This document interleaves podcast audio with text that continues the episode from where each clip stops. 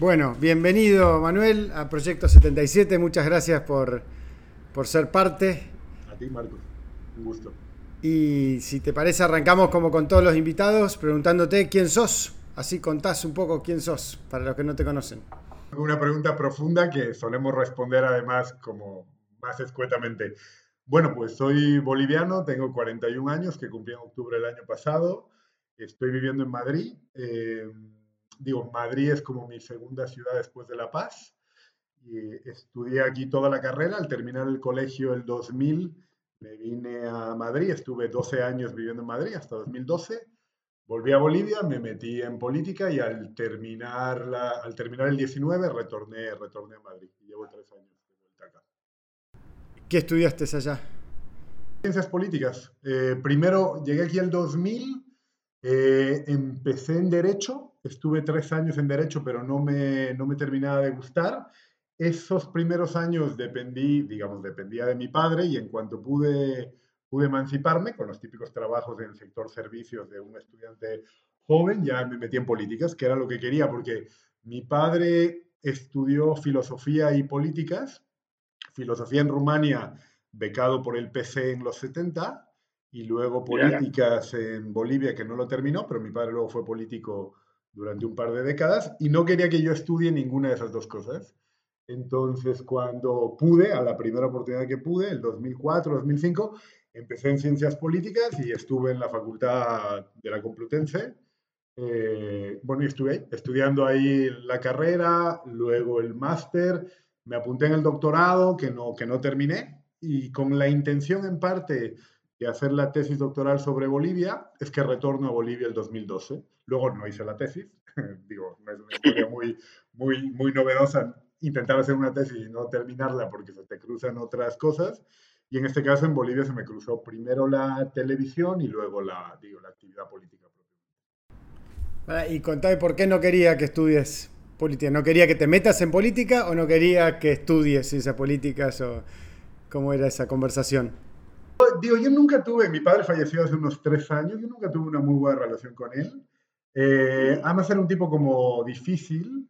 Digo, obviamente cuando me vine aquí y todavía tenía una relación, digo, no estrecha, pero tenemos una relación, además él, él es el que se hace cargo los primeros tres años de mi, de mi vida acá. Eh, tampoco era un hombre muy conversador, era un tipo muy inteligente que había, que había sido muy de izquierda en su juventud Luego participa, eh, él, milita en el MNR, como digamos el gran partido de la segunda mitad del siglo XX en Bolivia. Eh, es secretario de Estado, luego es ministro de Interior un breve periodo con el primer gobierno de Goni en los 90.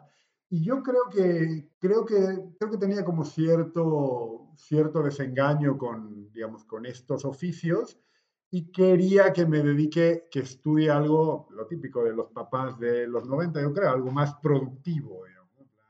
Y el límite de lo productivo que él aceptaba, de lo productivo con salida laboral, eh, era derecho. Porque en realidad él quería que sea economía o administrador de empresas y aceptaba como derecho como límite. Em, pero sí, sí, justo no quería que estudie lo que él, lo que él estudió. ¿Y son varios hermanos? ¿O sos hijo único? ¿Cómo es? Somos dos. Familia. Somos dos, somos dos. Una hermana menor que yo. Una hermana de los ¿Y ella tampoco ¿Ella se dedicó a lo político también o no? No se dedicó a la política. Mi hermana es muy de letras. Em, bueno, en realidad políticas y filosofía también son muy de letras, pero ella es, estudió historia y luego se ha dedicado mucho a estudiar cuestiones relacionadas con la literatura. Hizo un máster en literatura latinoamericana en Notre Dame, estudió aquí en España, vive en España también, pero más, más orientada a, a la literatura en realidad. Y bueno, naciste en Venezuela, ¿puede ser? Yo nací en Venezuela porque mis padres estaban en el exilio durante el gobierno de facto de Luis García Mesa. García Mesa da el golpe a mediados de los 80, yo nazco a finales del 81, pero mi padre, que era militante de izquierda en ese momento en, en la universidad, él ya había estudiado filosofía en Rumanía, había vuelto a Bolivia a finales de los 70 y se mete muy en la actividad digamos, como muy de izquierda, este, también muy, muy propio de la época en, nuestros países, digo, con nombre clave, con agrupaciones así como de en la semiclandestinidad. Digo, no era de los tipos más duros porque en realidad su rol era un rol más, más intelectual, pero, pero tiene que exiliarse cuando, cuando, cuando asume el gobierno de García Mesa y se va como muchos otros a Venezuela y la hermana de mi abuelo vivía en Caracas, entonces eso es lo que termina de decidirlo por Caracas. Y yo nazco de manera como muy fortuita en Caracas, no tengo recuerdos de infancia de Caracas, porque retornamos el 84 a Bolivia precisamente para que eh, mi hermana nazca en Bolivia, y ya se había recuperado la democracia y volvemos a Bolivia. Y con, cuando te metiste en esas políticas, ¿lo metías con la intención de meterte en política o más en la vida académica y, como de, apasionado por la política, pero no como protagonista? ¿Cómo era ese diálogo en vos? Había como esa contradicción de mi padre, de, en mi casa fue una casa como muy, muy política. Em, digamos, en, en, mi familia, en mi familia ampliada, en mi familia de, incluye tíos, abuelos y tal, a tíos, primos de mi padre, hermanos de mi abuelo, mi abuelo, ha habido una, hay ha habido una larga tradición vinculada a la política y al periodismo, tíos, abuelos, escritores, ministros, eh, primos de mi padre, mi padre, mm, y además también con, con, cierta inclinación hacia, hacia la izquierda. Digo, cre crezco en una casa con una mitología muy izquierdista y muy vinculada a lo político, y eso me mete un poco el, el, germen, digamos, ¿no? O sea, por ejemplo, el, el, tío abuelo favorito que tenía yo y que teníamos todos era un hermano de mi abuela, que ya falleció, que era una que nunca había terminado de estudiar nada, pero era como una suerte de intelectual muy de izquierda, que tiene en su haber haber sido el hombre que tiene que llevar las manos del Che y, y el diario del Che a, a La Habana eh, luego mi padre, mi abuelo era un intelectual de izquierda, cercano a René Zabaleta, que ha sido el principal intelectual de, izquierda del, siglo XX en Bolivia. En fin, entonces todo eso hace que, que sea un poco difícil que yo me oriente hacia lo productivo, digamos, hacia lo contrario laboral. Eh, y tenía un poco como, el, como, esa, como esa idea de yo voy a estudiar algo de letras, digamos, ¿no? o sea, política, tal, no sé qué. No propiamente para hacer carrera política, sino como por un interés, eh, no sé, por lo, por, esto. Y cuando empiezo a estudiar políticas en mi facultad aquí en Madrid, yo, yo, todavía estaba como muy orientado a, como casi a la lectura y no a la política tan, tan activista, digamos, ¿no? como meterte en el activismo. Pero mis buenos amigos, mis mejores amigos de la época de la, de la carrera son Pablo Iglesias y Íñigo Rajón, años después. ¿Estuvieron juntos? Sí, sí, digo, Pablo es un poquito mayor que yo, Íñigo es un poquito menor que yo, no estudiamos, de hecho Pablo fue profesor mío en, una asignatura de libre del último año. Eh, no estuvimos nunca juntos en el mismo curso, pero somos íntimos amigos y militamos juntos, digamos, en las iniciativas más de orden activista o, de activismo vinculado con América Latina. Eh, son mis compañeros y mis amigos y es, y es más o menos por ellos que tengo el rollo más vinculado un poco ya a la militancia política activa. Ellos tienen una, esta vinculación intelectual, académica, política con América Latina. Yo era, éramos dos bolivianos en mi, en mi época en la facultad, o por lo menos dos que nos conocíamos.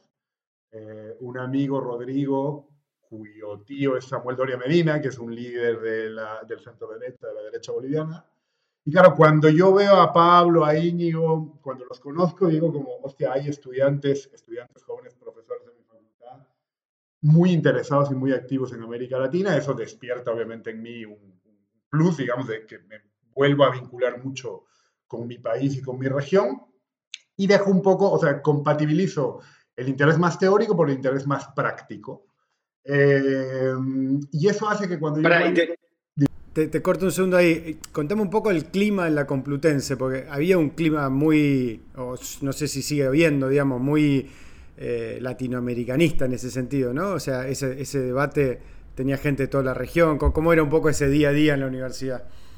Sí, digamos, la Facultad de Políticas en la Complutense ha sido siempre, sigue siéndolo ahora, como, digamos, muy orientada hacia la izquierda. Digo, por, por motivos más o menos obvios, pero muy orientada a la izquierda. Incluso el desplazamiento que se hace de la facultad, porque la facultad durante, durante el franquismo estaba ubicada en la ciudad de Madrid y luego la desplazan fuera, a Somozaguas, eh, un municipio fuera de Madrid, para más o menos alejar digamos, a, los estudiantes de izquierda, a los profesores con más sensibilidad de izquierda contraria a la dictadura, alejarlas de Madrid, ¿no? para que las revueltas estén fuera. Entonces tiene como una tradición izquierda, eh, y con el inicio del proceso de Chávez en el 2000, que luego continúa Evo, Correa y tal, tiene un eco, este, este proceso político tiene un eco en el interés de ciertos intelectuales, profesores y jóvenes militantes de izquierda en la Facultad de Somosaguas. Entonces, efectivamente era un lugar, digamos, donde había gente que trabajaba, que pensaba y que se acercaba a América Latina, también estudiantes latinoamericanos. Em, y ahí es ahí es que conozco a Pablo, al primero que conozco es a Pablo, porque Evo gana las primeras elecciones en diciembre del 2005. Yo ya estaba en la facultad y me acuerdo que estar caminando por los pasillos de la facul y veo que Pablo Iglesias, que yo no lo conocía, iba a dar una charla sobre su experiencia breve de haber estado en Bolivia en diciembre de 2005. Además, tú sabes que todo el proceso latinoamericano de, de esos inicios del 2000 también es un ejemplo muy práctico de las grandes teorías de los movimientos sociales, una manera diferente de pensar el Estado, digamos como que se derrumban las certezas de las democracias pactadas latinoamericanas de los 80 y los 90, que habían apurado mucho una idea de, bueno, ya somos maduros, ahora importan solo las instituciones. Eso se quiebra, dura poco, a finales de los 90, inicios del 2000 se quiebra, y esa reflexión se acompaña también en España Pablo, que había estado en Bolivia, da una charla, entonces yo voy a la charla y digo, hostia, un, alguien que va a hablar de mi país, que ha estado en mi país eh, antes que yo, porque yo había estado en 2004, no había estado en 2005 de vacaciones. Y entonces lo veo, Pablo es un tipo obviamente muy, muy inteligente, muy, digo, muy seductor, muy sugerente.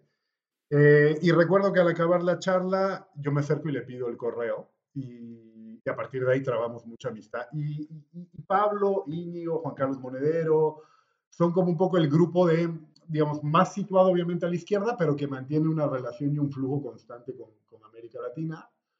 Y ahí recuerdo que el verano de 2006, cuando ya Evo lleva seis meses en el poder, digo, la victoria de Morales además supone un remesón y también un remesón teórico de esto es como la emergencia de los indígenas con una manera diferente de pensar la sociedad, la comunidad, el Estado.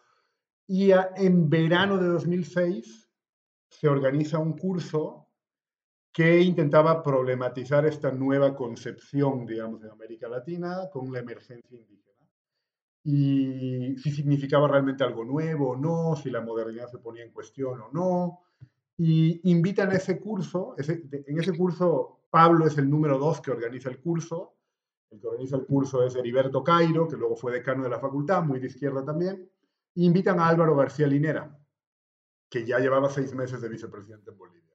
Y a otros teóricos, a Walter Miñolo, que es un teórico de colonial argentino, si no me falla la memoria que enseña en Duke, y otros. Y, yo, me inscribo al curso porque Pablo me anima ya éramos amigos, no éramos íntimos amigos porque nos conocíamos seis meses atrás, pero me invita al curso, digo, boliviano, viene Álvaro García Linera, que yo no lo, conocía de la tele, pero no lo conocía, y finalmente Álvaro no viene al curso, porque Bolivia esos primeros seis meses estaba muy revuelta, justo se pone en marcha la constituyente, y, bueno, yo voy al curso, ahí conozco al resto de la pandilla, si quieres, ahí digo, pues, a Luis Alegre, otros amigos, y son años de eso, de militancia, de pensamiento político conjunto, de mucha vida conjunta y de un vínculo muy fluido con América Latina.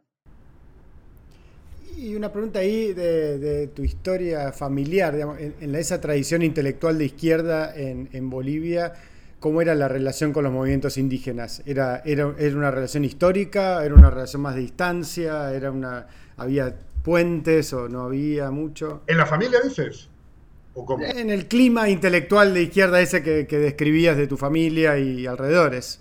Digamos, hasta, hasta los 2000, digo, una de las cosas que rompe el proceso de Evo, hasta los 2000 yo creo que los intelectuales y los políticos de izquierda, salvo muy pocas excepciones en Bolivia, tenían una comprensión, digamos, como muy subordinada de lo indígena. No, no, no, no, no, no, no les reconocías agencia a los indígenas y a los pueblos indígenas. Hace muy poco ha muerto Javier Albó, que, es, que fue un sacerdote catalán que se va a vivir a Bolivia hace 50 años, un intelectual muy importante, que muere con casi 90 años hace poco. Y, y Albó, por ejemplo, decía que la revolución del 52 en Bolivia, que es en la época de las grandes revoluciones de masas populares en América Latina, es una revolución de las más importantes, en mi opinión, digamos, y de otra gente, de las cuatro o cinco más importantes del siglo XX en América Latina. Incluso esa revolución con un fuerte raigambre popular campesino tiene una limitación epistemológica para entender lo indígena como algo autónomo. Y como dice Albó, la revolución del 52 viste a los indígenas de campesinos y los entiende como campesinos, pero no como indígenas.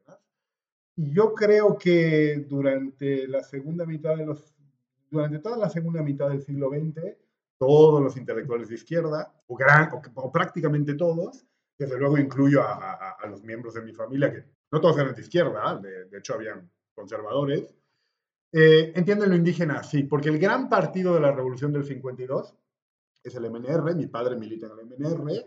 El MNR está muy orgulloso de hacer una revolución campesina, pero tiene muchas limitaciones para entender propiamente al indígena como un sujeto. Y yo creo que esa es una de las cosas que rompe el proceso del 2000 al 2005, con la, finalmente con la presidencia de Evo. Y ahí creo que, por supuesto, hay un grupo de intelectuales en los 90, Álvaro García Linera, Raúl Prada, Luis Tapia, que sí, que sí, y los propios intelectuales indígenas, digamos, de, que sí, bueno, Víctor Hugo Canas tiene un rol más complejo, bueno, pero, pero sí hay una corriente de izquierda que va reconociendo y va, y va, y va aceptando y va, y va defendiendo la agencia y que los indígenas son sujetos propios, pero eso tiene ya una traducción política en un movimiento enorme que lleva a Morales a la presidencia del 2005. Entonces, hasta el 2000 yo me movía en un registro intelectual y personal, digo, era muy joven, pero pero reconozco que me movía en un registro más donde, donde los indígenas eran sujetos más o menos subordinados, digamos. Y de pronto, gran parte de la sorpresa para las élites, incluso de izquierda más acomodadas, es que el 2005 se te revela otro país, ¿no? Otro país. Y que efectivamente el proceso de Evo logra que los indígenas gobiernen y que los sectores populares puedan reivindicarse como sujetos populares sin necesidad solo de decir somos cholos, ¿no? Somos indígenas y somos cholos, y somos esta suerte de mezcla plebeya compleja, con todo lo difícil que es gestionar el Estado por primera vez y con esas contradicciones. Y eso se ve mucho en la Asamblea Constituyente en Bolivia de 2005 a 2008, ¿no? yo creo que es un ejercicio muy, muy honesto, muy interesante y muy, y muy novedoso. De hecho, preside la Asamblea Constituyente pues una, una mujer de pollera, ¿no? Y eso es eso es nuevo en, la historia boliviana. Y vos te encontrás con eso en el 2009, me dijiste, más o menos, cuando vas a la, con la intención de la tesis. Yo vuelvo en 2012 recién, 12. 2012. Pero digamos, durante 2005 a 2012 sí estuve yendo, por supuesto, mucho a Bolivia. De hecho, siempre iba, mis amigos estaban allí. Mi interés político y vital también estaba allí.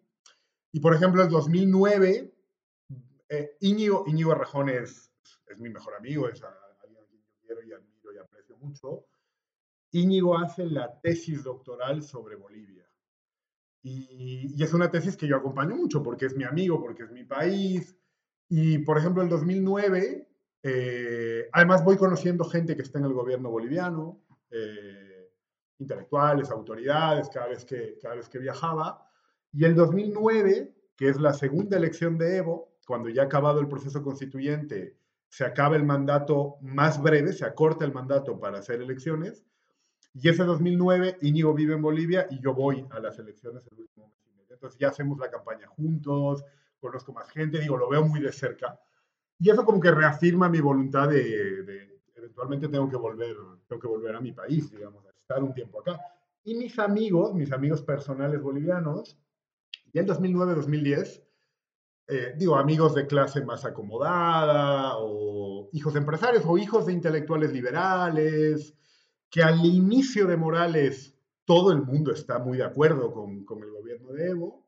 En 2009-2010, en mi, en, mi, en mi mundo afectivo personal previo, ya empiezan a haber como ciertas dudas y que se vuelven como una provocación a mí de, ya vas a ver, tú apoyas mucho a Evo porque no estás aquí, pero ya vas a ver cómo son las cosas acá. Entonces, eso también era como una provocación de, bueno, yo voy a ir a verlo de cerca y ver, y ver qué pasa, Y eso, y eso es lo que hago en 2012.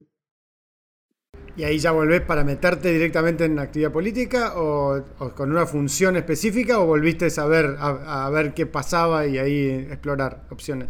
Claro, volví con la idea de hacer la tesis, pero aquí en Madrid ya llevábamos como un año y medio con un programa de televisión dirigido y conducido por Pablo, que se llamaba La Tuerca, que de hecho estuvo mucho tiempo. La Tuerca es obviamente un germen de Podemos. Y La Tuerca se le ocurre a Pablo a finales de 2010, porque Pablo siempre ha tenido muy claro digamos, la, necesidad de un espacio audiovisual para incidir en la opinión, para generar adhesión política. Y Pablo, Pablo, Pablo nos mete a todos en la idea de hacer un programa. El programa empieza siendo muy, muy modesto. Se emitía los miércoles en un canal del barrio de Vallecas, de un barrio obrero. Luego es increíble todo lo que se produce a partir de ahí. Pero a pesar de que tenía un, canal tradicional muy modesto, que es este canal del barrio de Vallecas, em, en España también se vive una crisis importante de la representación política, sobre todo por la crisis de 2008, pero con una expresión más aguda el 2011, tres años de crisis, y en mayo de 2011 viene el movimiento de los indignados, el 15M, la ocupación de Sol y etcétera, que eso lo conocemos bien. Eh, a pesar de que nuestro canal era muy modesto, es un éxito en Internet, pero un éxito absoluto.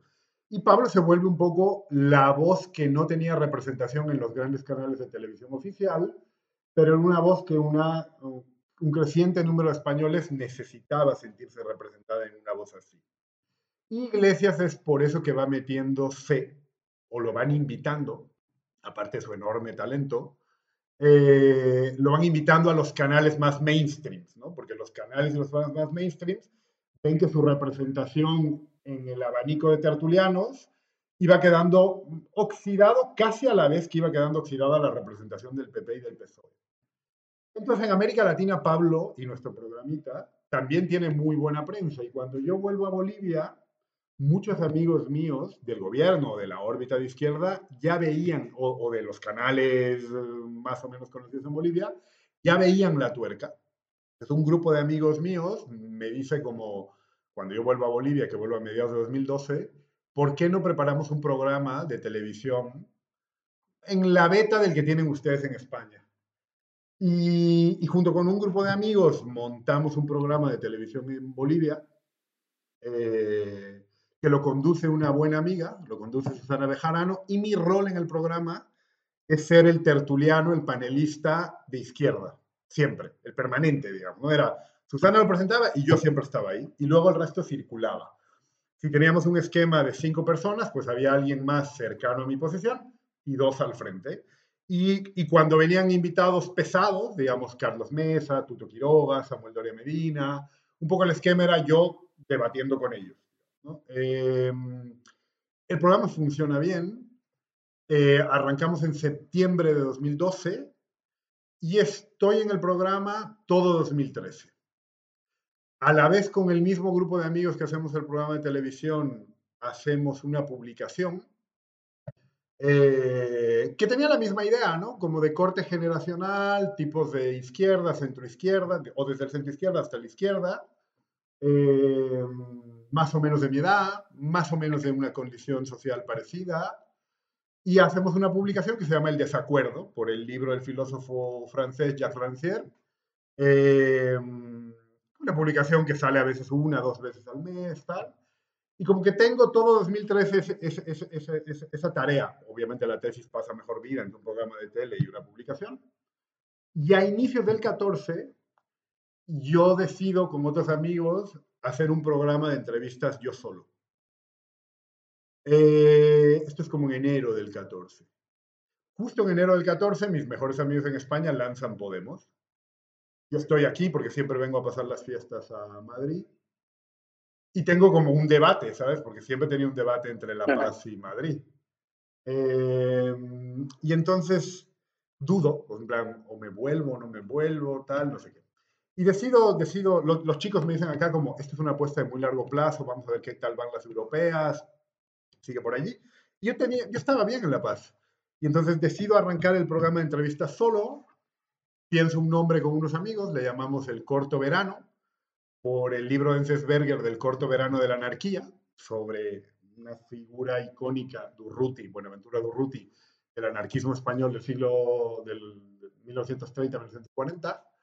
Y se interrumpe el lanzamiento del programa porque el presidente Evo Morales y Álvaro García Linera me invitan a ser parte en las futuras listas parlamentarias para la y, y ahí, eh, dos, dos, dos, segundos sobre la parte televisiva. ¿Cómo te impactó el, el pasar a ser un personaje de la televisión? ¿Cómo, en el plano personal, que siempre es un plano que tratamos de, charlar acá. O sea, fue tu primer contacto con la cosa más masiva de la fama, de la exposición. ¿Cómo, cómo lo transitaste eso? Pues yo creo que es una experiencia como bastante particular. Yo te diría que en realidad no lo he llevado tan mal, ¿no? O sea, un, de hecho, los siete años que estuve en Bolivia, esta última vida en Bolivia, los siete años estuve en la tele, ¿no? Primero como tertuliano, luego como diputado, viceministro y ministro. Em, yo diría que no lo, no lo gestioné tan mal. Em, yo estaba cómodo, en realidad creo que se me da bien eh, y estaba cómodo, no, no tenía una sensación de, digo, no era un estrés para mí ir a la tele, de hecho me gustaba en realidad ir a la tele. Ya obviamente cuando te vas haciendo conocido, también es diferente si te haces conocido como un opinador alineado al gobierno a como si eres miembro del gobierno desde luego creo que es un buen termómetro social, aunque luego impacta en tu vida personal, pero es un buen termómetro social para ver cómo está la gente respecto al gobierno, en este caso. Eh, cuando las cosas van más o menos bien, pues es más gente la que se te acerca bien. La gente crítica eh, no se anima tanto a decirte ciertas cosas. Si es una coyuntura pues más complicada, lo notas. Eh, sobre todo mientras más responsabilidad tienes en el, en el gobierno, sí creo que, o sea, digo, en el espacio televisivo yo nunca me he sentido incómodo, pero en el traslado a la vida personal, cuando la situación política es más o menos tensa, sí te obliga a cambiar ciertos hábitos. Eso digo, es indudable. Em, creo que uno nunca, nunca se acostumbra del todo a la reprobación en la calle, a que de hecho, lo más incómodo para mí era, y, yo no era de los perfiles, digamos, más, más polémicos, o por, por, mi rol no me tocaba, por mi rol y por mi perfil, no me tocaba siempre la línea, digamos, más, más dura, que en un gobierno siempre la tiene que haber. Em, pero las situaciones más incómodas, obviamente, es, no sé, desde que te insulten en un sentado al lado en un avión, que eso es bastante incómodo, porque digo, no hay dónde irse. Eh, también está la parte buena, pero la parte buena también interrumpe tu, tu, café o tu comida con un amigo que se acerque a alguien y te diga, oye, disculpa, yo creo que ustedes deberían hacer esto o tengo esta idea. Creo que es un ejercicio que, que uno tiene que, que, saber que es parte, con ciertos límites, por supuesto, un poco de la rendición cotidiana de cuentas que tiene que dar un representante público, con límites, ¿no? No es que, no es que parte de las rendiciones que te puedan joder todo, no sé, toda una comida y que se sienten y no se muevan de ahí. Em, pero yo creo que esto, cuando te empieza a pasar mucho, te obliga o te persuade de que tienes que limitar un poco tu vida pública. Eso me parece como inevitable. Yo no soy alguien que salga mucho de noche, casi no bebo.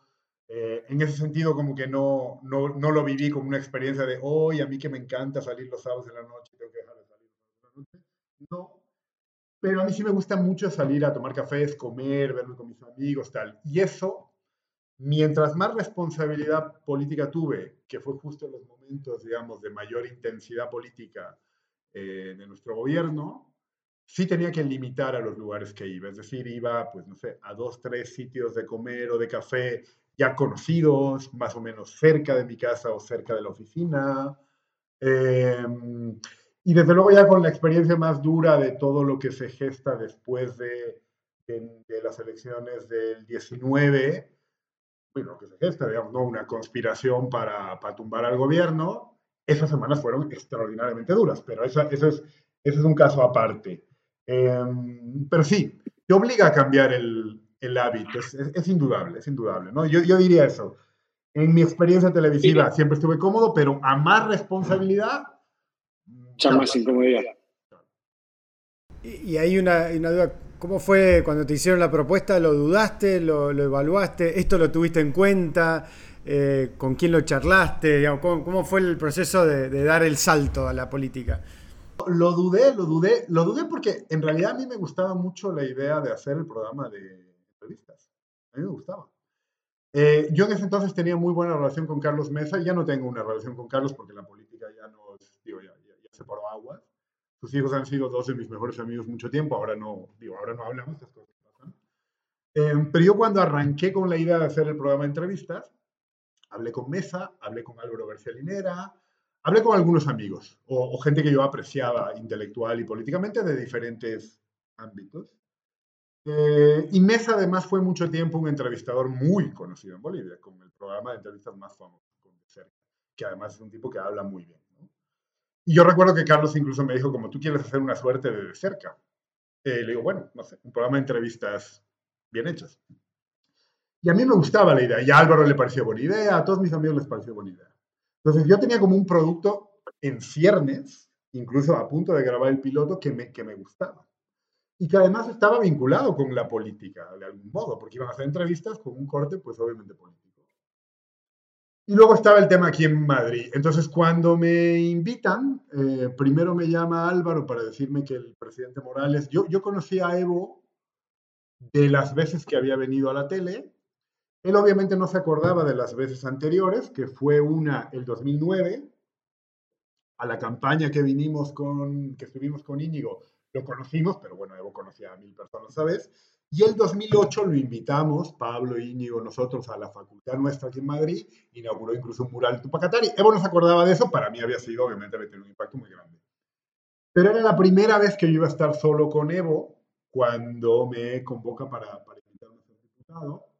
Yo tenía y tengo mucha admiración por, por él, eh, pero esa primera vez era como más asombrosa, obviamente. Y entonces me dice, y me dice que me quiere, que, bueno, que obviamente me, me ve en los programas de los domingos, tal, no sé qué, siempre que puede, y que, y que quería, mm, quería invitarme a ser parte de las listas. Y yo le digo que, que vamos, que, sí, que feliz, que no sé qué, que tal. Y todavía le digo, digamos, en plan, pero, digo, no le digo me lo voy a pensar, pero, pero como que le digo, no me acuerdo bien qué le digo, digamos, pero es un sí, pero yo me quedo como diciendo, tengo que pensarlo dame unos días, el famoso dame unos días. No, pero no le dije dame unos días, digo, además es muy difícil decirle a dame unos días.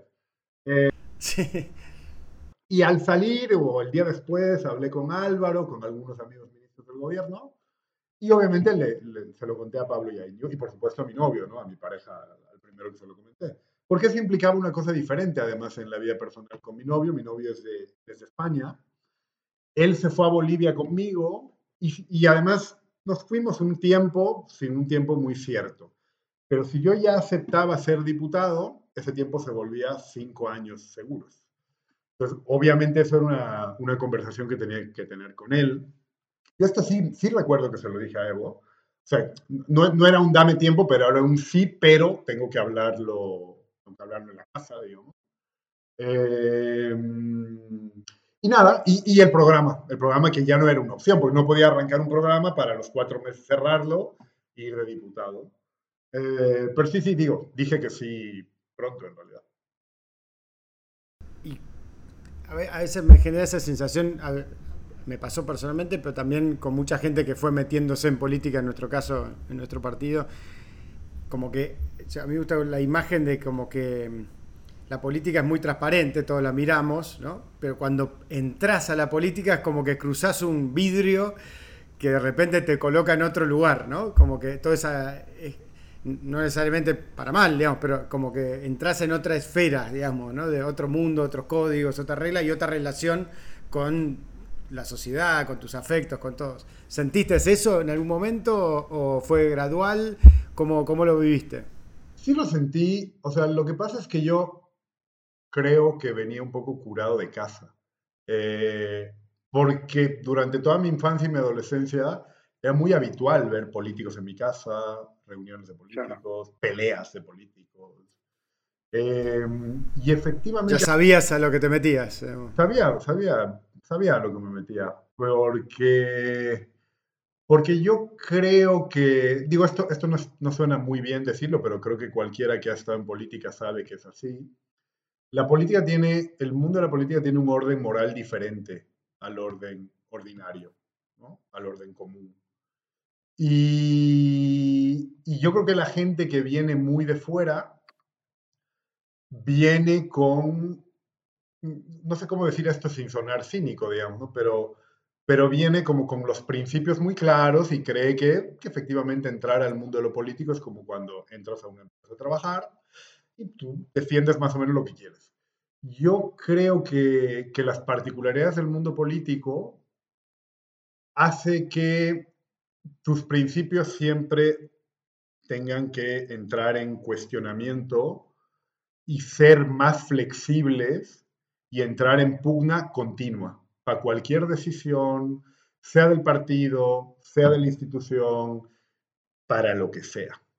Entonces yo creo que ese baño de pragmatismo duro, de cómo es posible que alguien en una reunión defienda una idea y luego en otra reunión defienda más o menos la contraria, porque huele bien que ha cambiado el escenario de la reunión. Yo creo que los que vienen muy de fuera lo valoran todavía con un orden moral común y te dicen, oh, es un mentiroso o oh, no sé qué, no, te puedes fiar de él. Yo creo que las particularidades del mundo político te obligan a ser más pragmático en relación con tus principios para, en la medida de lo posible, en esta negociación tensa permanente que es cómo se concreta una decisión política, uno tiene que saber evaluar en qué escenario y con quién da qué pelea para ver qué decisión política termina siendo más cercana a lo que uno quiere pero esa es una negociación de ida y vuelta. Tú tienes que estar totalmente preparado para que en una siguiente decisión o polémica en el grupo parlamentario o en el gabinete de ministros, saber que tienes que moverte igual, que tienes que ceder igual y que no, no lo puedes valorar como lo valorabas o como lo valoras en el mundo paralelo de la vida, digamos, normal. Eh, y yo venía un poco curado de espanto por, porque lo veía en la casa. O sea, digo, yo no participaba, con 16 años no participaba en, los debates en la casa de mi padre, digamos, pero, pero te das cuenta de esas cosas, te das cuenta. Por incluso cómo cambian los bandos en un partido, ¿no? Decías, oye, pero hace unos tres años Ernesto, Pedro y Mario eran el grupo, y ahora ya no. Y ahora el que era el jefe del partido, ahora ya no. Y, y escuchas en privado ciertas cosas que no se dicen en público se dicen, por qué no se dicen, cuando cambian, tal, no sé qué. Esto, esto visto desde fuera siempre va a sonar a son todos unos cínicos y yo creo que no. Digo, no es que no los hay, por supuesto que los hay. Pero yo creo eso, creo que la política por sus propias particularidades se mueve un orden moral poco distinto. Claro.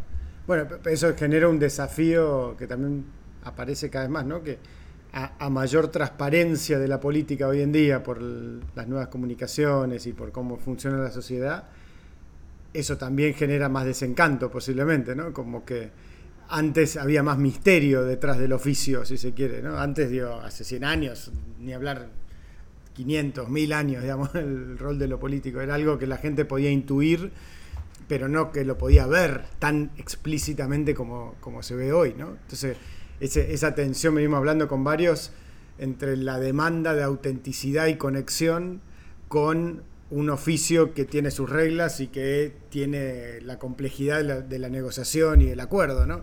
Entonces, ¿cómo, ¿cómo, lo ves vos que se puede eh, compatibilizar las dos cosas, ¿no? O sea, yo creo que aumenta, aumenta la tensión de quien se dedica a la política, porque yo creo que yo creo que ahora hay como una, sí, como una lupa mayor y una exigencia de inmediatez, ¿no? En plan, yo quiero saber hoy qué posición tienes respecto a este tema. Para eso está Twitter, para que ante X controversia los políticos importantes tengan que opinar hoy sobre este tema, ¿no? En plan, qué sé yo. un caso de corrupción, un caso de no sé qué, un envío de armas a Ucrania, hoy tienen que opinar todos. Eso mete presión, pero yo creo que, yo creo que a pesar de eso, mm, eso no significa que no, eso no elimina los espacios donde realmente se discuten, se toman las decisiones. Es decir, reduce el tiempo de esa otra deliberación, pero no es que por una mayor lupa y una mayor transparencia, de pronto, bueno, en realidad solo los políticos dicen lo que de verdad creen. Eso no, es así. ¿Añade más presión a los tomadores de decisiones, a los representantes de los políticos? Sí, porque tienen menos tiempo y tienes más presión para expresarte públicamente, tienes menos margen para equivocarte, tienes mucho menos margen para recular. Desde luego ya no es tan fácil, como bien dices tú, hace 20 años, oye, yo dije una cosa aquí, pero no hay hemeroteca, no hay Twitter, no hay tal, y la defiendo al otro lado, por supuesto. Sin embargo, creo que los políticos siguen teniendo esos otros espacios donde hay un momento que dices, con tu gente de confianza, con tu otro político, con tu tal, vamos a calcular. En plan, vamos a echar cuentas, vamos a ver esta decisión que implica, qué dice el rival, qué nos genera esto. Ya, y en esa misma mesa, porque no todo es, todo todo se calcula, pero no, no todo es igual. Yo también pongo mis principios en esa mesa. Es decir, hay que debatir sobre si enviamos armas a Ucrania. Yo pongo mi principio, pero también pongo otro tipo de variables en la mesa conviene electoralmente o no, qué espero que haga el Partido Popular si yo soy del PSOE, tal. Lo que pasa es que creo que hay más presión para hacerlo más rápido. Y es un poco más difícil tener todos los elementos como podías tenerlo, tenerlos antes, porque podías tardar tres días en que el diputado o el ministro podía sentarse más tranquilamente a echar cálculos y decir, recién en tres días vamos a salir a decir, si efectivamente estamos de acuerdo con enviar armas a Ucrania. Ahora no. Ahora la presión es mucho mayor. Pero, pero insisto, eso no sustrae ni elimina que hay otros espacios donde, donde se echan estas cuentas y donde se hacen estos cálculos. Y cuando sos diputado, eh, ¿cómo fue esa experiencia y, el cambio en la exposición a, ser, digamos, ya político y, y ya eh, se, abren ese, otros escenarios de confrontación, supongo, y de, día a día. ¿Cómo fue esa experiencia? Bueno, fue, fue interesante. Digo, yo, recordaba mucho de, joven las campañas electorales, porque mi padre fue el jefe del partido un tiempo de La Paz, del Departamento de La Paz. Eh, y las campañas eran una cosa como que me gustaban, ¿no? Las campañas, las encuestas, tal, no sé qué. Luego también recuerdo que las campañas eran un escenario un poco un poco como de, hostia, conocer de primera mano la pobreza muy cerca de tu casa, ¿no? Porque ibas a entregar cosas, en, ahora es impensable, pero cuando yo era muy joven, todavía los partidos hacían campaña, ahora las normas electorales, digamos, lo han prohibido, bueno, es discutible, digo, yo creo que más bien, pero eh, en, en, los 80s y primeros 90s, todavía entregabas arroz, harina, azúcar, para ganar votos, ¿no? Además de este rollo de con, el lema del partido y tal. A mí, a mí me servían también como una pedagogía de decir, muy cerca de mi casa, yo estoy, yo estoy ayudando a entregar arroz a otra casa. Uh, nunca me voy a olvidar además que en una campaña de esas, mi yo, yo, estaba en un colegio muy de clase media, no estaba en un colegio de, la, de, los 6, 7 de la élite, se daba como la particularidad de que la casa donde era mi colegio, que es una casa preciosa, sí fue la casa de mi tío abuelo, ¿sabes? Que le donó a unas monjas españolas, hicieron la casa y hicieron el colegio hace un montón de tiempo. Pero mi cole era de una composición como muy clase media. Mm, Puedes encontrar de todo. Y recuerdo que en una campaña, no sé, ha tenido que ser como 93 o 89, yo recuerdo de acompañar a mi papá en las caravanas que hacían de, militantes, entregar estas cosas, comida, eh, cosas. Y, recuerdo que me impactó muchísimo ver en la cola a un compañero mío del colegio de un año más que yo. Eso no se me olvida ni el apellido ni nada. Eh, entonces, claro, de diputado, digo, ya es diferente hacer la campaña en 2014. Además, digo, no es, no es propaganda por, por, por mi partido, por Evo. El país estaba mejor en 2014. Y no estaba mejor por un rollo inercial, porque esa tontería de, bueno, al final siempre avanzan las cosas y avanzan para bien. Eh, yo creo que se hicieron muchas cosas bien y no digo que no haya gente con hambre en Bolivia, por supuesto la hay, pero ha cambiado la situación. Entonces, en 2014, por suerte, no, no, no me enfrenté a una situación así tampoco. La campaña me pareció muy, muy, una experiencia muy guay, muy, muy, muy apasionante 2014. Pasaba, como dices tú, de tertuliano a ser diputado. Yo era como un fichaje, digamos, o sea, un fichaje de la sociedad civil, pero con un apellido muy vinculado a la política y al periodismo. Em, fue un ejercicio interesante. Yo me lo pasé bien siendo diputado. Eh, yo siempre he tenido amigos en, en, la derecha, en todo lado, y, digo, no tengo problema con tenerlos. Eh, entonces yo tenía como cierto rol también articulador en la Cámara de Diputados eh, para relacionarnos con los grupos parlamentarios de, de la derecha. Es diferente, obviamente, ser un tertuliano que defiende posiciones a ser un diputado que defiende posiciones, sobre todo porque tus límites son diferentes. Un tertuliano tiene, por supuesto, mucho más margen. Digo, casi que tiene el margen que le permiten sus principios. Un diputado no. Un diputado no solo va a expresar sus principios a la tele. Un diputado negocia con los suyos, con la posición del partido. Un diputado es representante de los ciudadanos, pero también es representante de un partido. Y entonces hay diferentes límites, juegas diferente cuando, cuando defiendes las cosas como un diputado. Em, pero sí, sí, para mí fue una experiencia interesante, enriquecedora. Creo que además mola eh, ver que las deliberaciones se vuelven leyes, que finalmente las leyes inciden en el cambio y en el orden social ahí creo que una de las experiencias más, eh, más enriquecedoras fue cuando aprobamos la ley de identidad de género, cuando aprobamos la ley para los transexuales, para que alguien que se siente mujer pueda ir y tener, su, siendo, naciendo hombre, pueda ir y tener su carnet como mujer, que con la identidad que se autopercibe.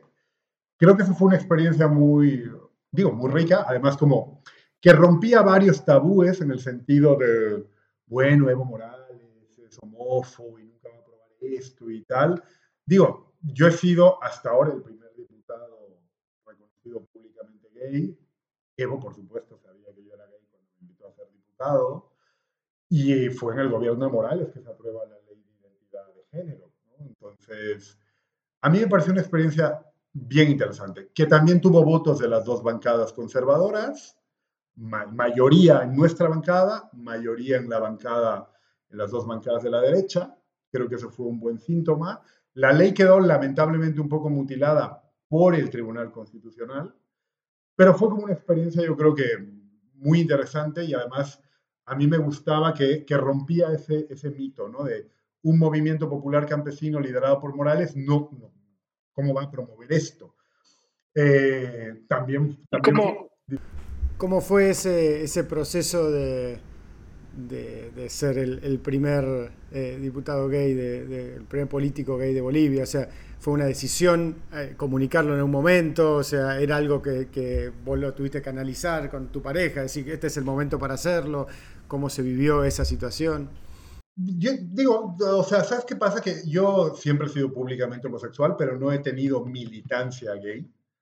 Em, por supuesto que cuando yo fui candidato fue un tema que salió en algunas entrevistas, pero no tantas. Y yo, por un lado, digamos, tampoco me sentía eh, con la condición de de pronto voy a vestirme solo del arco iris, por dos motivos. Y esto yo lo hablé con varios amigos activistas muy reconocidos LGTB en Bolivia. Eh, yo tenía dos, dos, motivos para no hacerlo, ¿no? para, para, no vestirme solo de, de ese color. Y uno era el que yo sentía que además habiendo vuelto a Bolivia apenas dos, tres años antes, no podía usurpar esa bandera de militancia.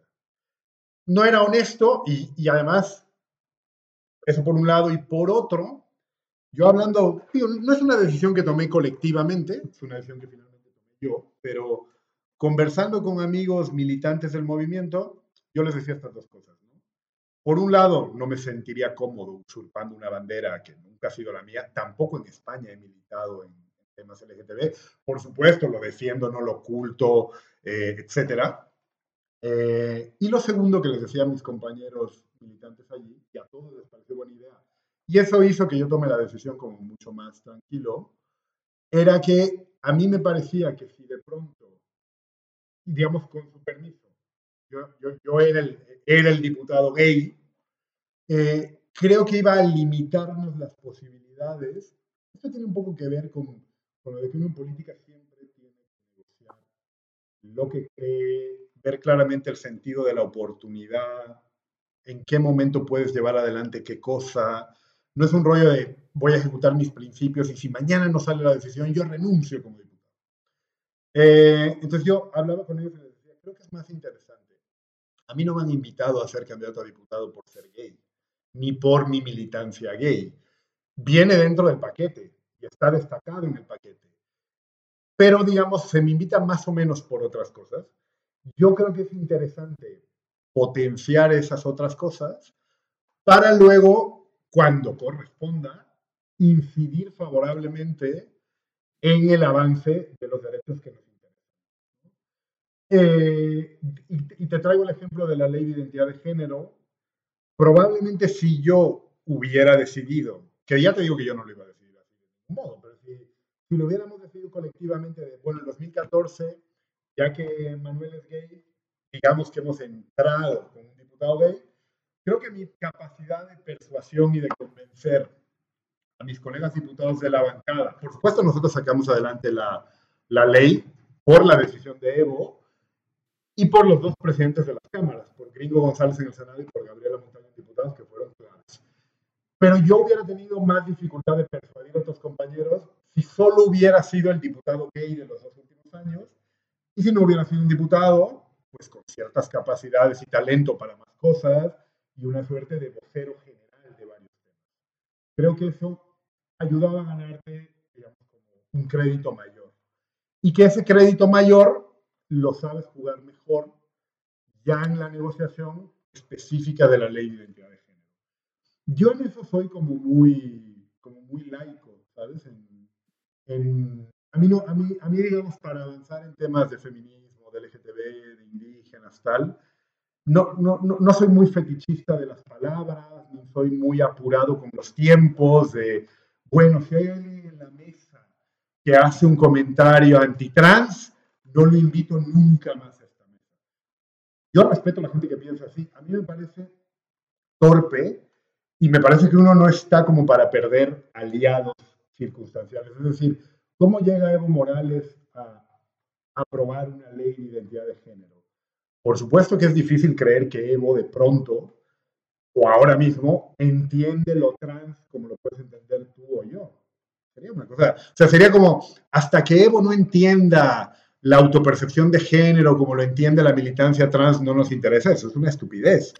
Evo nos lo decía en las reuniones, él sobre todo lo entendía de, aquí hay ciudadanos en mi país que por no tener un carnet de identidad no los atienden en el hospital. Y hay unos ciudadanos en mi país que por no tener ciertos derechos se mueren mucho más jóvenes. Entonces, eso a mí me parece que está mal. Eh, y a mí me parecía, y a todos, más que suficiente para decir, lo importante es que salga la ley.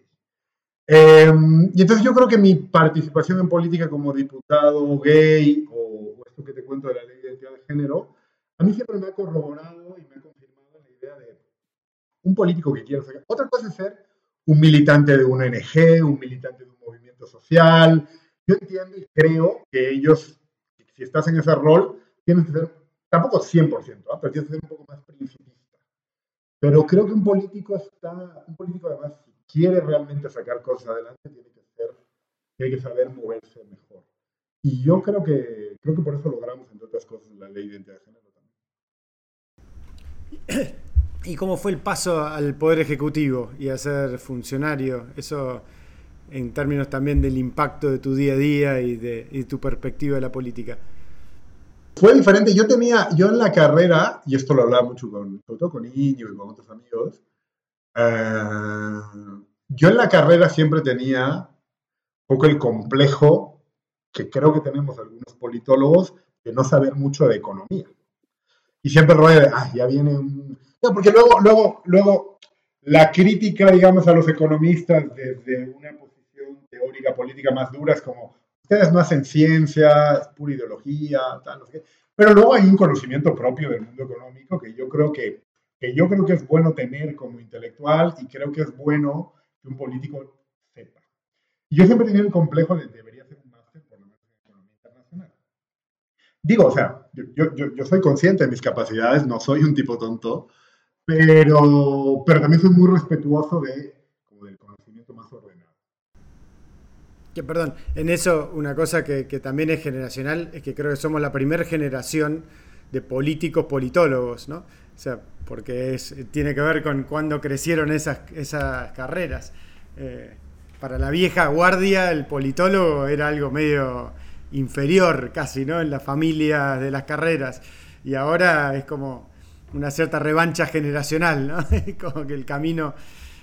La hay, la hay, la la hemos vivido. Bueno, ahora hay que ver Entonces, em, una muy buena amiga era ministra de Planificación de nuestro gobierno y yo estuve tres años de diputado y Álvaro y luego Evo y Mariana conversaron y conversaron conmigo para que me vaya a apoyar a planificación. Porque ese era el año que se presentaba el plan de desarrollo. Que en realidad el plan de desarrollo era, tiene mucho también de política, pero para mí el año de viceministro de Planificación fue un año de que sirve un plan de desarrollo en pensar el país, digamos, pensar más o cómo, quieres que sea el país. Yo había participado años antes en, en, la construcción teórica de, de, la agenda del Bicentenario, de la Agenda 2025, em, pero también para mí fue un ejercicio muy acelerado de aprender cosas de economía que son importantes. Yo soy un tipo estudioso, aplicado.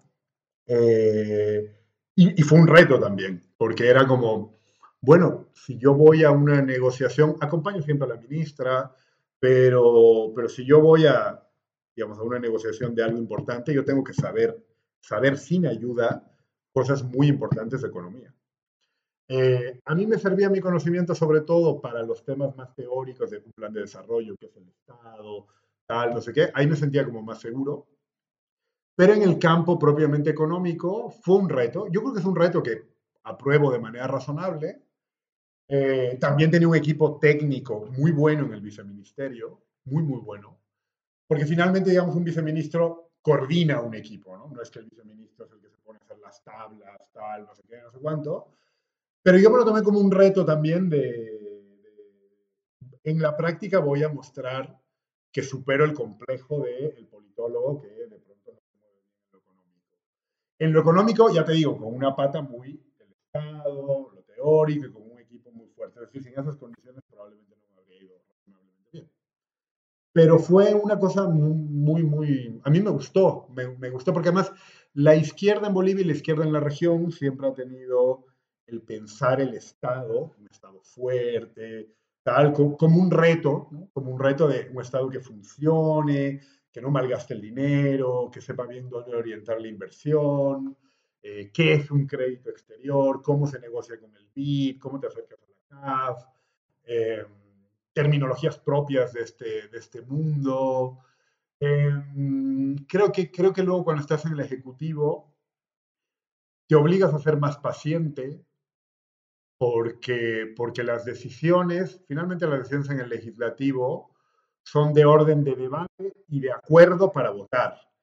Pero en el Ejecutivo hay tiempos ajenos a la, voluntad y a la deliberación, son tiempos propios de los ritmos de una burocracia. Digo, el horror que es la burocracia, pero es, insustituible. Podrá, podrá aligerarse, podrá acelerarse, pero es insustituible. Y te obliga mucho, mucho, mucho, mucho a ser paciente. Y ser paciente viene un poco de la mano de ser un poco menos ambicioso. O sea, a mí, a mí en general el paso por un gobierno y en particular el paso por el Ejecutivo creo que, creo que me obliga, y yo nunca era un tipo muy idealista ni muy ambicioso, pero, pero creo que es un baño más de no puede ser muy ambicioso. Eh, creo que eso también a mí en particular me hizo más comprensivo con las gestiones políticas diferentes, digamos, de, de, de, efectivamente no es muy fácil hacer las cosas. También puse muy en valor a nuestro propio gobierno de con lo difícil que es hacer las cosas, con la débil institucionalidad boliviana, que es más fuerte con nosotros, pero sigue siendo débil, difícil, sigue siendo muy artesanal, sigue habiendo mucho papel, no es muy digital. Es increíble lo que se ha logrado, pero es un baño de realidad. De hecho, yo le decía a varios amigos míos críticos, es como, críticos sobre todo desde la izquierda, ¿no? Porque luego a, a Evo también le salen muchos críticos desde la. En realidad es un capitalista, que es solo un reformador, que no hace la revolución, que no sé qué, o estas estupideces de Evo es de derecha, tal. Em, yo les decía a esos amigos de, en lugar de, del servicio militar obligatorio, debería haber el servicio por la burocracia, al menos seis meses, sobre todo a la gente que más jode y que más critica, y vamos a ver cómo la libran en una dirección de un ministerio, en una jefatura de unidad de un ministerio, Uh, entonces sí, esa experiencia fue, fue bastante interesante desde diferentes campos. ¿no? Que eso, eso, es interesante que decís que como muchas veces se piensa la política como dos polos, ¿no? Oficialismo y oposición, pero en realidad cuando mirás adentro del, de tu propio campo, también tenés tus propias tensiones internas que a veces son mucho más importantes y determinantes que la relación con tus fuerzas opositoras, ¿no? Es como... Ahora, eh, y, en eso algo contabas recién de, lo que fue vivir una experiencia más compleja con, con todo lo que fue la, la, la, historia y la conflictividad del, del 19. ¿Qué, ¿Cómo lo atravesaste vos en lo personal esa situación? En términos de qué, herramientas en todo este proceso, ¿no? De, ir de, de, de, académico a tertulia, de tertulia a diputado, diputado a funcionario y en distintos momentos. Eh, particularmente esta dimensión de la salud mental, ¿no? ¿Cómo manejás, cómo viviste los distintos momentos de estrés, de, digamos, hacer terapia, meditás, eh, conversaciones con amigos, digamos, distintas herramientas eh, disponibles, ¿cuáles fueron las que usaste vos o cómo lo viviste vos?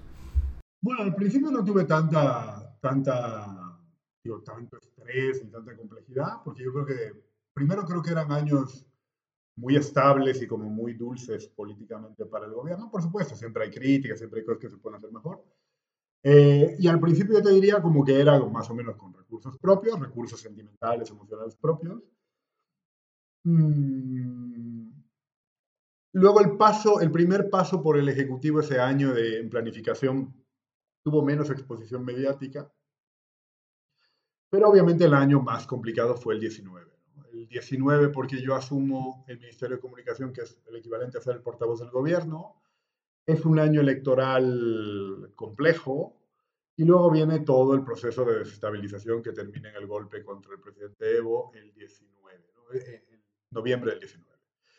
Yo ese año fue un año muy duro porque, primero por el estrés, por la intensidad y por todo, y por, y por cómo, se, cómo se genera y cómo desemboca la crisis que, que, en realidad es una cosa que no, digo, que no me imaginaba que iba a, tener, iba, iba a desenvolverse así, porque, porque yo como que confiaba mucho en, pues no sé, en, incluso en la gente conservadora y en la gente de derecha de Bolivia, con la que yo tengo, digo, no con toda, obviamente, pero que tenía siempre muy buenas relaciones, y yo nunca pensé que iban a llegar a romper el consenso de ese modo. Y además, mm, es, el año posterior, digamos, el, desastroso gobierno de Yanine, muestra que realmente fue una decisión, digo, no solo, sino estúpida desde cualquier punto de vista, de rompes el consenso de ese modo para que el país esté muchísimo peor. Entonces yo también eso lo viví como, como un fracaso personal, digamos, un fracaso personal, amén de muchísimo estrés, porque las tres semanas posteriores a las elecciones del 20 de octubre, Claro, el 20 de octubre fueron las elecciones del 19. Las elecciones que ganamos, 47 con algo a 36 con algo, que es mesa. La norma boliviana es parecida a la argentina. Si tú superas al segundo con 10%, ganas en primera. Pero claro, la elección era muy polémica, había como la sombra de si hacías fraude, tal, no sé qué. Movida con mucha inteligencia por los actores de la oposición, con poca certidumbre que daba el órgano electoral, se genera como un caldo de cultivo para el malestar y además se planean ciertas acciones de manera, en mi opinión, muy inteligente al otro lado, para incendiar la mecha. Em, el 21 de octubre es mi cumpleaños, que es evidentemente el peor cumpleaños que pasé en mi vida, porque era el día después de las elecciones, donde ya la noche anterior la oposición había agitado la quema de tribunales electorales, antes incluso de que empiece el recuento. Digo, amanecemos en un país muy caldeado y honestamente nosotros no habíamos imaginado un escenario tan conflictivo. Em, de hecho, si te digo la verdad, a partir de ahí nunca, digo, no sé si nunca, pero los siguientes años no he celebrado mi cumple más. O sea, se me olvidó se me olvidó, no lo celebré nunca más. No celebré mis 40, no celebré nada. Y ese 21 de octubre corrió, digo, las tres semanas de, de crisis hasta el golpe, nosotros sufrimos una experiencia de acoso mediático, personal, muy duro, con una estrategia muy bien pensada, digo las cosas como son, pero yo tenía, yo y mis compañeros teníamos que salirnos, yo me imagino que cada día de 50 o 100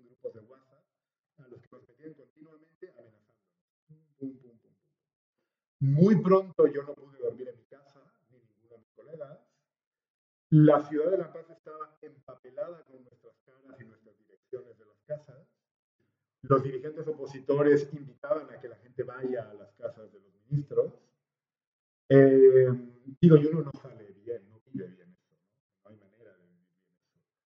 Eh, no estás preparado para eso y además hay como mucha perplejidad, es decir, porque yo te juro que pensé que nunca iban a romper el... Habían otros compañeros que decían, desde muy temprano, mucho más inteligentes que decían, aquí hay un golpe en. Te juro que pensé que no. Eh, yo decía, nadie va a romper el consenso. Habrá un diálogo, habrá un modo de encontrar un acuerdo. Tal, eh, y ese mismo 21 de octubre, justo circula masivamente por WhatsApp una noticia absolutamente falsa de que el ministro de la presidencia eh, me había amenazado con una pistola en la reunión de gabinete. Y era una cosa loca, pero me escribió, Marcos, todo el mundo. Embajadores, amigos opositores, amigos personales. Ha pasado esto y es como. Primero no ha pasado eso. Al mediodía del 21, los pocos que estábamos entre el estrés y tal, me dieron una torta de cumpleaños y Juan Ramón, el ministro, estaba ahí. Nunca me he llevado mal con él. Una cosa loca. Pero ese acoso te, te jode muchísimo. Entonces, esas tres semanas, yo como que me apagué. Para mí fueron un día largo, un día largo, muy malo. Cada día valía una hora. Fue muy, muy, muy, muy, muy, muy malo. Eh, y yo he acusado el golpe después. Como el golpe físico lo acusé después. Eh, me vine a España en diciembre del 19 y luego muy, muy pronto después vino la pandemia. Que fue la locura. Y el 2020 yo, yo, yo, como que me enfermé de varias cosas. Eh, no sé, me dio dermatitis atópica que no me había dado nunca, eh, que es esto que te pone rojo sin venir a cuento. Somatizas el malestar, el malestar acumulado. Y he tenido problemas de salud que yo no he tenido nunca. Y, siguen ahí, digamos, también, no sé, también es un poco la edad, el acumulado y tal. Pero yo creo que hay algo de resaca emocional de, de los años anteriores eso es, bajo todo luces, un poco lo que me pasó de estos años de investigar un poco el tema, es, bajo todas las luces, una experiencia traumática, digamos, ¿no? que, en términos prácticos es súper importante poder procesarla, porque si no, como que el cuerpo te lo procesa por vos, y te va diciendo... Eh, ¿Y, por qué no nunca te acercaste a, la cosa más terapéutica en ese sentido? ¿Por un tema de que no, no crees mucho en eso? ¿Porque no, no, se dio? ¿Por un tema ideológico? ¿Qué sé yo? ¿Cuál, ¿Cuál es tu relación con ese tema? No, mira que no lo descarto y me lo dice desde mi novio hasta otros amigos de que debería pasar por terapia. Eh, no lo he hecho todavía, pero en absoluto lo descarto.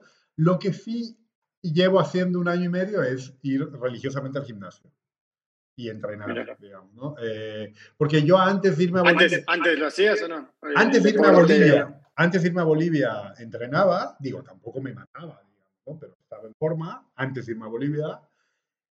En Bolivia intenté, era lo típico que me matriculaba, luego dejaba de ir, luego no sé qué. Luego está este rollo de siendo, personaje público, ir al gimnasio es un poco más incómodo, ¿no? Porque hay alguien, te graban o te preguntan, tal.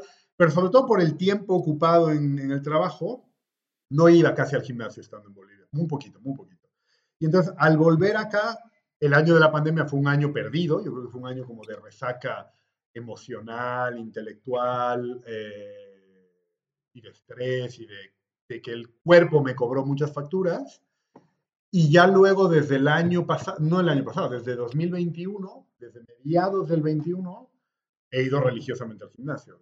Y la verdad es que obviamente te sienta, te sienta bien, cambia, cambia, cambia tu ánimo, te sientes mejor. Em, yo creo que ahí la política y los ritmos de la política y el ritmo de trabajo del propio Evo hacía muy difícil, digamos, compatibilizarlo con otras cosas, pero, pero sienta bien. Pero sobre la terapia no, digo, no me niego, no tengo un problema ideológico con ello, ¿eh? Nada. Y mirando para atrás, ¿no sentís que, porque es un problema común en todos los países, en todas las situaciones, hemos hablado con gente que ha vivido distintas experiencias traumáticas que, nos regala Latinoamérica eh, frecuentemente y, y, y, describe situaciones parecidas de las dos cosas, ¿no? De que en la vida política, y me ha pasado a mí también, vas perdiendo espacio para ocuparte vos mismo, si se quiere, vas adoptando un ritmo frenético y vas recibiendo cada vez más energía de conflictividad o ataque. ¿No sentís que eso es un problema estructural de alguna manera también? Porque en algún punto redunda en peores decisiones, o sea, o en peor capacidad eh, de hacer tu tarea, o, no. No es que lo que pasa es que yo estoy de acuerdo con lo que dices. Lo que pasa es que, igual sueno otra vez medio cínico, pero a mí me parece que, que es casi consustancial al mundo político este tema de conflictividad. Eh, porque claro, se da una particularidad que solo la vives cuando has hecho política, que tú mencionabas antes, de son tus propios compañeros, tus compañeros de gabinete, tus compañeros de bancada, los que muchas veces son tus adversarios y a la vez son tus aliados, porque tienes que votar con ellos, tienes que defenderte con ellos del adversario político mayor, pero no puedes dejar de calcular tu relación con ellos. Tu relación con ellos también está, digo, mientras más cercanos son en términos personales, hay obviamente menos cálculo, pero la política tiene un orden diferente. Incluso con tus amigos, eh, tus amigos en política, yo creo que en política casi todos tienen comillas cuando dices amigos. Deben ser, no sé, dos, tres, los que no. Em, y creo que de algún modo, por lo menos por ahora, es imposible de erradicar esto de la vida política. Por supuesto que no es lo mejor tomar decisiones estresadas. Ahora, también es verdad que en casi cualquier ambiente laboral hay estrés en la toma de decisiones. Yo creo que en el político probablemente haya un poco más, porque entran en juego pues, tus principios, la visibilidad pública, finalmente eres un representante público y te juegas cosas, deseos, intenciones y recursos que no son tuyos. Pero a mí me parece que es imposible de erradicar, si te digo la verdad. Creo que es como consustancial. Y eso hace que la política, por lo menos como está hasta ahora, sea un ejercicio muy tenso, de mucho estrés, efectivamente en el que tú sientes que entregas mucho y, y de hecho, si trabajas como, como ya estás metido en la rueda como un hámster, eh, ni siquiera eres muy consciente de qué se te devuelve, digamos, ¿no? Porque hay la siguiente tarea, la siguiente decisión, la siguiente no sé qué, la siguiente no sé cuánto. Em, y obviamente cuando te paras un poco, echas cuentas y piensas, no sé, igual echas cuentas y sigues tirando para adelante, ¿no? Porque hay gente que hace carrera muy larga. Pero luego a veces piensas y dices, hostia, no me he dedicado a esto, he perdido tiempo con mis amigos, con mi pareja, eh, pues no sé, yo por ejemplo una cosa que a mí me gusta mucho y que hacía muchísimo antes y he vuelto a hacer es leer literatura. Eh, obviamente durante los años de política pues tienes que leer obviamente otras cosas. Desde, desde leyes a proyectos a tal, hasta incluso cosas que te sirven más para un debate, para tal, pero precisamente literatura lees menos. Eh, pero sí, sí, sí, o sea, yo comparto contigo de que cuando uno ve qué cede y qué le devuelven desde un punto de vista estrictamente personal, afectivo, igual no salen las cuentas, pero si amplías un poco la mirada, eres consciente de que, de que estás perdiendo, pero hay mucha gente que le sale todavía, bueno, voy a seguir tirando. Pero creo que es, creo que es inerradicable un alto nivel de tensión y de estrés, por lo menos en, nuestra, en nuestro ambiente político latinoamericano. No, eso seguro. Eh, para mí, justamente la búsqueda es tratar de ver cómo, de vuelta, sí, hay disciplinas donde por ahí está más balanceada la recompensa, ¿no? Porque acá es como que en Latinoamérica está medio implícita esta idea de que tu recompensa es porque estás, digamos, ¿no? En muchos casos porque piensan que te enriqueces o porque aprovechás el poder o por lo que sea, pero, pero en otras disciplinas por ahí tenés una estructura de apoyo un poco más eh, presente para ayudarte a administrar ese estrés inevitable, ¿no? Sobre todo de vuelta en términos de casi de eficacia, ¿no? Pero hay, hay dos preguntas más para, para no, no robarte más tiempo. Una es cómo te llevas con el celular en ese sentido. ¿Cómo, cómo fue tu, tu experiencia en términos de redes sociales, de WhatsApp, de, de, cuánto consumís de lo que dicen de vos, cuánto no? Digamos, ¿Cómo fue a lo largo de tu experiencia eso? El celular era una condena, ¿no? Digo, sobre todo era una condena por el WhatsApp. Eh, y ahí te diría más o menos lo mismo. A más responsabilidad, más condena, porque te escribe más gente y te escribe más gente con las dos, con las dos corrientes. Te escribe más gente por temas importantes, porque eres viceministro o ministro y efectivamente hay temas más importantes, pero también te escriben más malas cosas y te escriben más cosas buenas pero inútiles, digamos. Un ciudadano primo tuyo que consigue el teléfono y dice, bueno, ahora que el Manuel es mi primo y es ministro, le voy a sugerir tal cosa o le voy a pedir tal cosa. Obviamente se te inunda el WhatsApp. Tú eres consciente de que tienes más responsabilidad, desde luego cambia, bueno, tú, tú lo conoces directamente, eh, cambia cuando es el presidente el que te llama, uno tiene que estar mucho más pendiente del WhatsApp, obviamente. Me imagino que, que, Evo era intenso en eso. Evo es muy intenso. El, jefe, el, jefe, el jefe es muy intenso porque además, y esto no es un mito, sino que yo creo que tiene una explicación incluso sociológica y luego personal, eh, la gente en el campo suele dormir en principio menos, también porque se regula más con las cosas del sol, el trabajo en el campo, tal. Evo se despierta invariablemente todos los días muy temprano, sobre todo de lunes a viernes. Y cuando yo era portavoz del gobierno, el año que fui portavoz del gobierno, de viceministro me llamaba menos, mucho menos, y me llamaba a horas más regulares. Pero ya de portavoz de gobierno, yo te diría que casi siempre su primera llamada era antes de las 5 de la mañana. Tú no te olvides que él hacía, durante los casi 14 años que fue presidente, las reuniones de ministros siempre fueron los miércoles a las 5 de la mañana. Todos los miércoles a las 5. Y Evo tenía su primera reunión lunes, martes, miércoles gabinete, lunes, martes, jueves, siempre a las 5 de la mañana. La primera reunión, siempre. ¿Y la última? La última, pues después de las 10, 9, 10, se duerme muy tarde, ¿eh? se duerme muy tarde, porque a mí me llamaba, a mí me hacía gracia al principio que yo no estaba habituado, me llamaba, pues no sé, la última llamada, pues, no sé, alrededor de las 11, para evaluar los programas de la noche, cómo habían salido algunas cosas en los programas de la noche, cómo se había debatido del tema X. Y luego la primera muchas veces era a las 5 menos cuarto, a las 5, a las 5 y cuarto, tal. Y claro, me decía, ay Manuel, ¿qué tal? Y yo, claro, yo decía como, es que no ha pasado nada, no ha podido pasar nada entre las 11 y las tiempo para y las 5 de la mañana.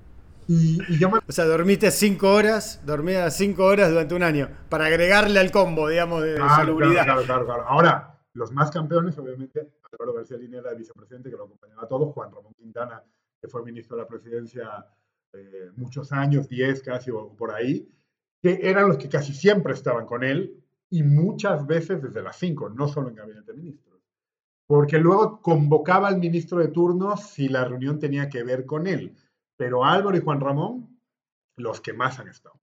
Eh, y, yo me acuerdo que mi pareja, mi novio, se reía un poco, digo, le incomodaba la despertada, pero se reía, porque yo lo que le decía era como, me decía más o menos, ¿qué, ¿qué, estás haciendo? Y yo es que me acababa de despertar y le decía, nada, aquí revisando noticias. Y era como, todavía no podía haber noticias. Eh, pero es un tipo dedicadísimo a trabajar. Eso no es, no es mito, es absoluta realidad.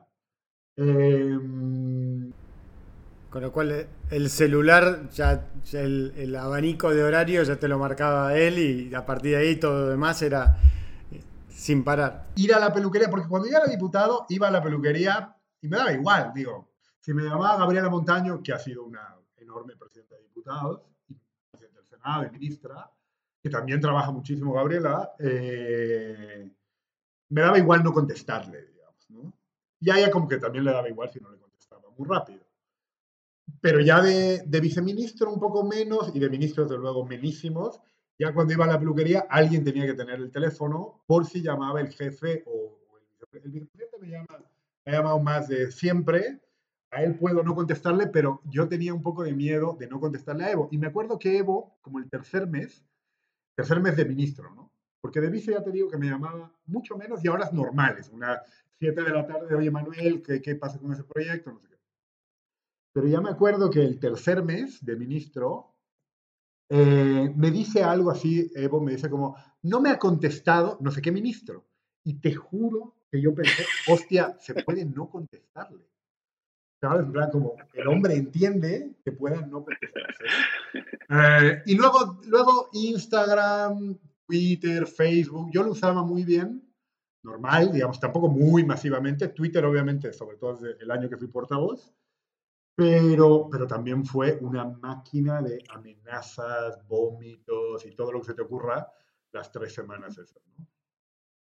Antes no, no era tan, no era tan fuerte. No, para nada. Es que, es que yo lo que te digo es, obviamente fue una campaña muy bien planeada, ¿no? Porque era, había mucho dinero ahí, era una cosa loquísima, no era, por supuesto, habían ciudadanos que genuina y legítimamente pues estaban molestos porque estaban seguros que habíamos hecho fraude y tal, pero uno se da cuenta cuando hay una campaña bien orquestada detrás y cuando no la hay, digamos, y esto fue abrumador, digamos, tan abrumador que yo he dejado de usar Facebook, digo, lo tengo, pero más nunca lo uso, alguna vez un me gusta, pero entro allá perdido, y estuve un tiempo largo sin usar Instagram y Twitter.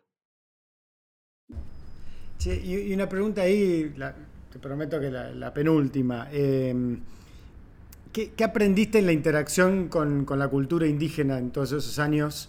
Vos habiéndolo estudiado más antes, pero por ahí, digamos, en, esa interacción dentro de la coalición y del gobierno, eh, ¿qué te llevaste de que no tenías antes, digamos, ¿no?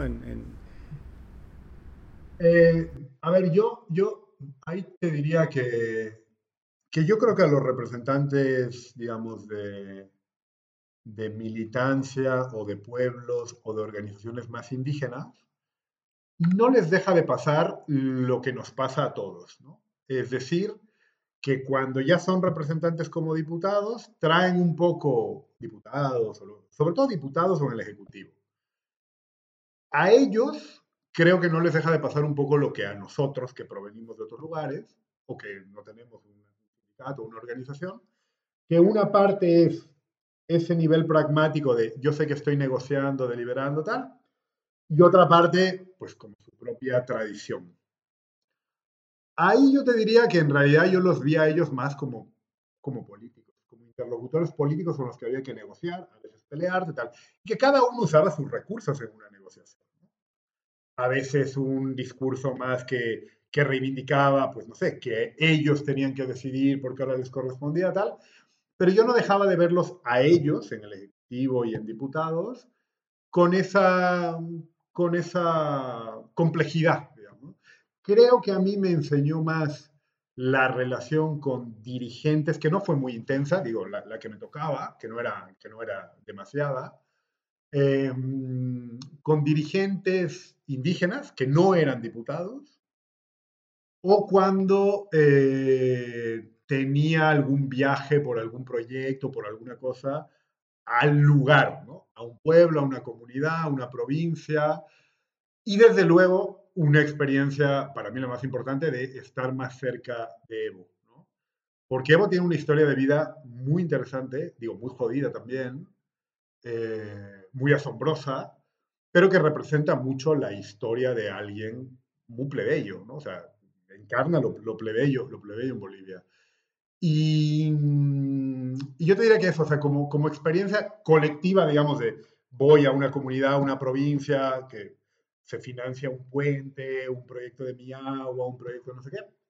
Y la experiencia más bilateral con el caso de Evo, que representaba muy bien una infinidad de casos, ¿no? Digo, e-, Evo en eso es, eso obviamente logró ser, logra ser el nombre común de muchas experiencias, porque claro, me acuerdo una vez viajando con él eh, a Oruro, claro, damos una pasamos por una parte, digamos, en el avión, en el, avión presidencial, em, y él me dice como, ahí yo reconozco esa montaña, que es una montaña donde yo cuando era chico me perdí. Y estuve un día perdido porque había salido a pasear con las llamitas, teníamos muy poquitas, dos, tres, cuatro, y como se me habían perdido, yo tenía miedo de que mi padre me regañe y decidí no volver y me perdí.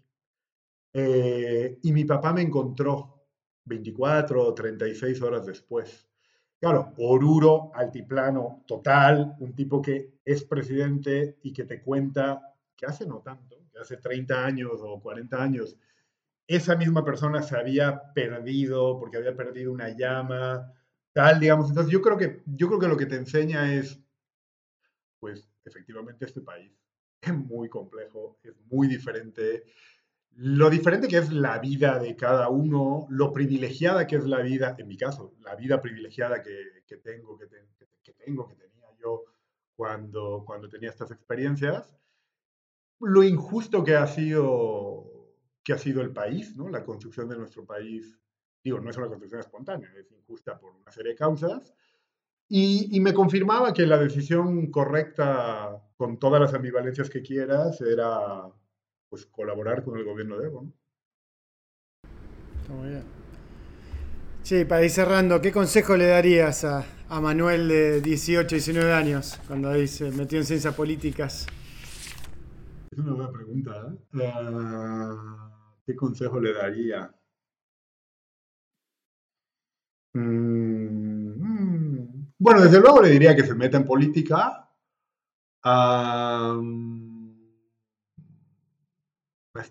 O sea, que se meta en política.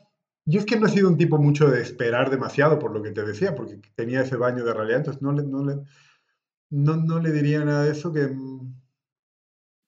que se meta en política, que confíe poco, que crea lo justo y que no esté más tiempo del necesario. Está muy bien. Sí, y la última, y sí, ¿quién te gustaría escuchar en esta conversación? Si tuviese que recomendar a alguna persona de habla hispana, de, nacida entre el 72 y el 82, como para sumar a la conversación. Mm, yo mm, digo, como te decía de mi recuperado gusto por la literatura, uno de los libros que más me ha gustado del último año y que más me ha gustado en general, bueno, de los últimos años es el de un escritor colombiano que se llama Juan Gabriel Vázquez. Lo leí hace poco el libro, extraordinario. Es extraordinario. Es maravilloso. El de La vida de Sergio Cabrera. Pues, me imaginé, me imaginé que ese libro te, había gustado también, escuchando tu historia. Pues sí, pues sí, pues sí, pues sí. Sí, y, yo creo que puedes invitar a Juan Gabriel Vázquez. Está buenísimo, lo teníamos ahí. Bueno, dale, buenísimo. Bueno, che, millón de gracias, en serio, un gran gusto, un placer y, mucha suerte con todo. Un abrazo grande. Chao, Marcos.